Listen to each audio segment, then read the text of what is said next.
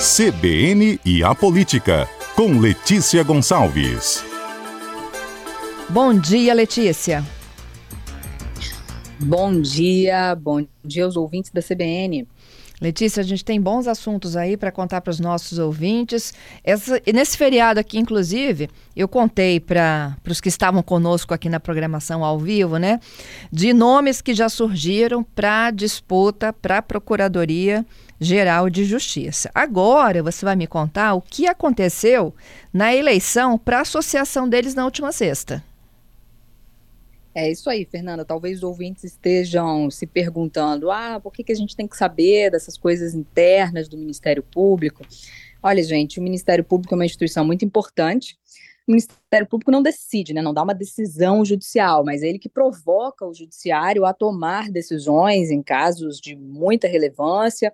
O Ministério Público, basicamente, é o fiscal da lei e também atua na defesa da ordem jurídica, do regime democrático, dos interesses sociais e alguns individuais também, no caso dos interesses individuais indisponíveis chamados assim, né, juridicamente. Então, assim, como o Ministério Público está sempre em bastante evidência, pedindo coisas, apontando que não lembra, por exemplo, a história do Carnaval no centro de Vitória, né, foi a partir de uma provocação do Ministério Público que se suspendeu o desfile de blocos lá naquele fim de semana pós-carnaval, enfim, o Ministério Público está sempre aí em assuntos de muita relevância, nos júris, né, de caso, por exemplo, do Jorge Val aí, né, a denúncia parte do Ministério Público, então, assim, é de interesse geral da sociedade saber também como que se dá a política interna do Ministério Público, porque depois essa, essa disputa de poder interna vai direcionar também o comportamento do órgão nesses casos, né, às vezes. Claro que os, os membros do Ministério Público, eles têm independência na hora de propor é, é, por exemplo, é, propor denúncias aí nesses casos que eu citei, né, de júri criminal, de propor recomendações, cada membro do Ministério Público age não necessariamente por influência do chefe da instituição, mas essa política administrativa pode influenciar em coisas relevantes, por exemplo, direcionamento de recursos, posicionamento político da instituição frente ao governo do estado, por exemplo, enfim. Então, é por isso que a gente está tratando disso. E aí a questão é, nesse, nesses últimos dias, houve toda uma movimentação para uma eleição que ocorrer na sexta-feira para definir quem que ia comandar a Associação Espírito Santense do Ministério Público, que é a associação de classe que representa os promotores de justiça e procuradores de justiça aqui do Espírito Santo, tanto os da ativa quanto os que estão em inatividade. E aí tinha duas chapas inscritas, eu já tinha publicado coluna sobre isso para mostrar que essa eleição, apesar de ser referente à associação de classe, não ao comando da instituição em si, do Ministério Público, poderia ser uma prévia aí do que estaria para acontecer, ou pelo menos do clima que estava na instituição para a eleição que ocorreria, que vai ocorrer só no ano que vem, para a Procuradoria-Geral de Justiça, que aí é para definição do comando do Ministério Público. E eu até publiquei uma coluna falando assim, a eleição é, que pode sacudir o Ministério Público, essa eleição aí para a associação. Uhum. Só que aí, gente, o negócio foi assim, mais do que eu imaginava. Foi um grande saculejo. Porque chegou no dia da eleição, dia 14, sexta-feira, a eleição acabou, a coleta de votos às 5 da tarde, e às 6 eu já mandei mensagem para o atual presidente da associação, promotor de justiça Pedro Ivo de Souza, perguntando se tinha resultado, porque a, o universo de eleitores lá 360 e os votos, assim, não, não são muitos votos, né, para contabilizar, mas, né, uma hora depois já deve ser resultado, e às vezes uma hora depois já tem até resultado da eleição do Espírito Santo todo, né, das eleições normais que a gente participa. Com urna eletrônica, né? Eletrônica, com urna eletrônica, e, e, nessa eleição do Ministério Público também, parte dos votos eram por urna eletrônica, mas parte também, é, a parte da votação ocorreu de forma remota. Os membros, os associados lá podiam votar também pelo site da própria associação, e por aplicativo. E também por carta, quisesse mandar uma carta com um voto. Além da urna eletrônica, porque essa urna estava só em Vitória, tem muita gente que é do interior, então tinha essas outras formas de votação. Acabou que isso daí deu muita confusão, até de certa forma, vamos dizer, uma certa baixaria na história. Por quê? Chegou na hora da apuração, foram ver os votos lá que chegaram pelo site e pelo aplicativo da Associação do Ministério Público, da Espírito Santense do Ministério Público, seja a associação dos membros, né, da classe, não é o site do Ministério Público, instituição. Chegou na hora lá, quando foram ver, tinha uma coisa meio inexplicável, assim, matematicamente, na apuração desses votos dados pelo site, pelo aplicativo da associação. Como eu disse, havia duas chapas. Uma apoiada pelo atual presidente, o presidente Pedro Ivo não é candidato à reeleição, ele já está completando aí dois mandatos consecutivos, não podia tentar uma terceira recondução. Então ele apoiou uma das chapas, a chapa União Independência, União e Independência, liderada pelo promotor Leonardo Augusto de Andrade César dos Santos, nome longo aí, Leonardo César, tem que cortar.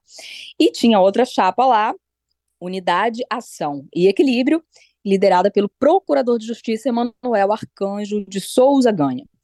Quando foram apurar, como disse primeiramente, os votos que chegaram por meio do site do aplicativo, a chapa apoiada pelo atual presidente apareceu em vantagem, com 135 votos. A outra chapa estava com 114 votos.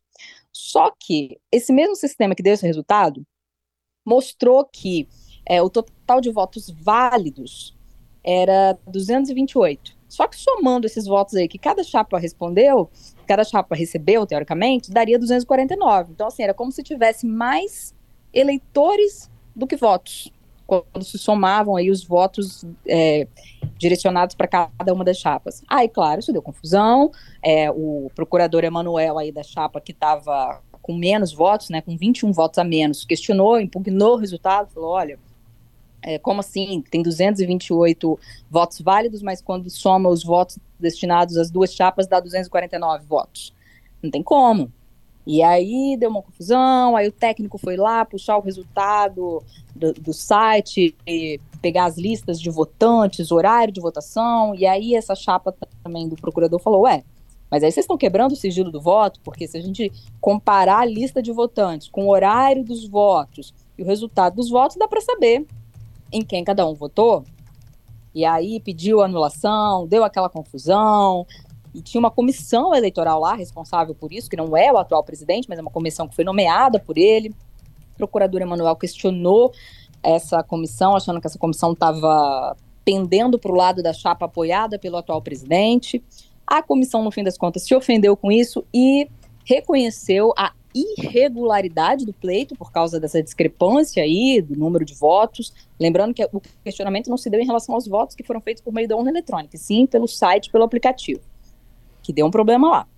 E aí a comissão eleitoral reconheceu a irregularidade do pleito, escreveu isso em ata, e reconheceu também que havia brecha ali para se quebrar o sigilo do voto, que não pode, né? Uma eleição sem sigilo assim, né? As pessoas votaram achando que tinha um sigilo que o voto era sigiloso e de repente as pessoas poderiam saber em quem elas votaram, promotores e procuradores de justiça.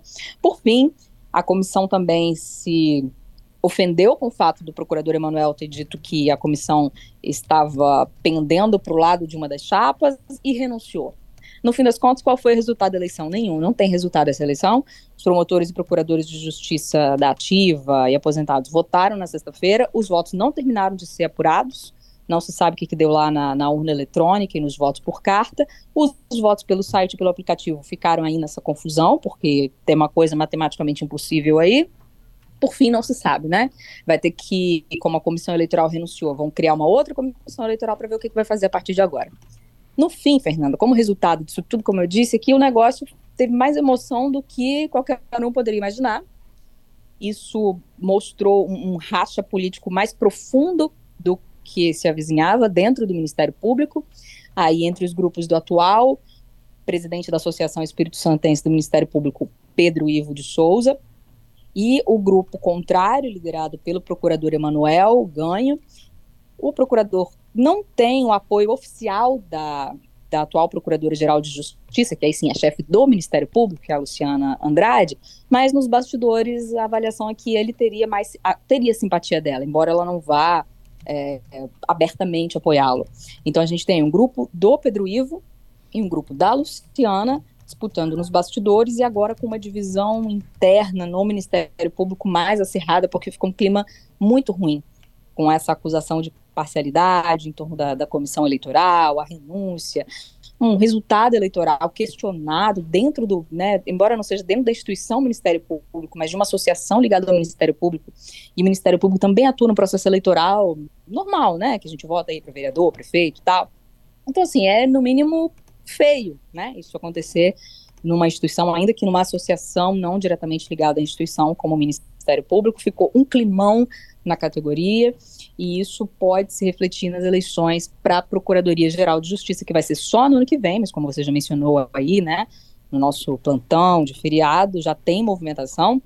A promotora de justiça Maria Clara Mendonça Perim já é tida nos bastidores como uma possível candidata de oposição ao grupo da Luciana Andrade. A Luciana não vai tentar a reeleição, porque ela não pode, ela já está no segundo mandato consecutivo, mas alguém do grupo dela deve disputar. E é um grupo que está no poder desde 2012. Então a gente tem aí, é, no mínimo, uma candidata de oposição tentando derrubar um grupo que está no poder desde 2012 e isso no meio de uma categoria bastante dividida agora, depois dessa eleição, para o comando da associação, dos membros do Ministério Público, que ficou, né, uma coisa bem, bem difícil, né, é, uns, entreveros ali muito difíceis de serem conciliados nesse pós-eleição. Que coisa, hein, Letícia? Cenas dos próximos capítulos.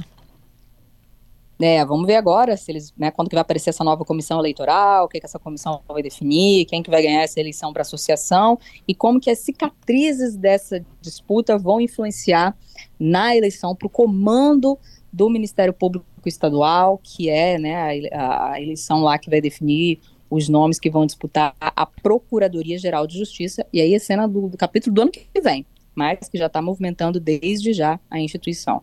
É isso. Para finalizar, deputado Amaro voltou a dizer que quer ser candidato a prefeito. Aí é outra novela, Fernanda, vamos mudando aqui de canal, mas é o seguinte: é, o deputado federal Amaro Neto já foi candidato a prefeito de Vitória, quem lembra, em 2016, ele quase ganhou do Luciano Rezende no segundo turno, né, porque ele era deputado estadual, e aí depois ficou com dois mandatos de deputado federal, ele está no segundo mandato de deputado federal, está no Republicanos, Republicanos é o partido do atual prefeito de Vitória, Lorenzo Pasolini. Então, o que o Amaro, o Amaro não me concedeu entrevista falando isso, né? Primeiro, tem que ficar claro, mas eu apurei nos bastidores que ele já verbalizou para caciques aqui do, do Republicanos, por exemplo, Eric Múcio, né, que é o presidente estadual do Republicano, já verbalizou que ele teria, ele, Amaro, teria disponibilidade de disputar já no ano que vem a prefeitura da Serra ou até a de Vitória. Mas claro que republicanos não pode ter dois candidatos, né? Se o Lorenzo Pasolini for candidato à reeleição pelo republicanos, aí o Amaro não vai ser candidato a prefeito de Vitória. Sim. Mas o que ele deixou claro é o seguinte: olha, se o Amaro, se o Pasolini, sei lá, sair do republicanos, ah, vou ser candidato à reeleição, mas por outro partido, que tinha todo um burburinho de que o Pasolini podia sair do republicanos. Aí o Amaro falou: olha, se o Pasolini sair do partido, eu sou candidato a prefeito de, de Vitória pelo Republicanos, e no caso ele disputaria até contra o Pasolini, se o Pasolini disputasse a reeleição por outro partido. Ou vamos supor que o Pasolini fala, não, não quero tentar reeleição. Não, não vai trocar de não vai ser candidato nem pelo Republicanos, nem por outro partido. O Amaro falou, aí ah, eu tô no jogo, hein? Posso ser candidato a prefeito de Vitória pelo Republicano. Agora, o Pasolini me disse, aí sim, o Pasolini me concedeu entrevista, disse que não passa pela cabeça dele sair do Republicanos.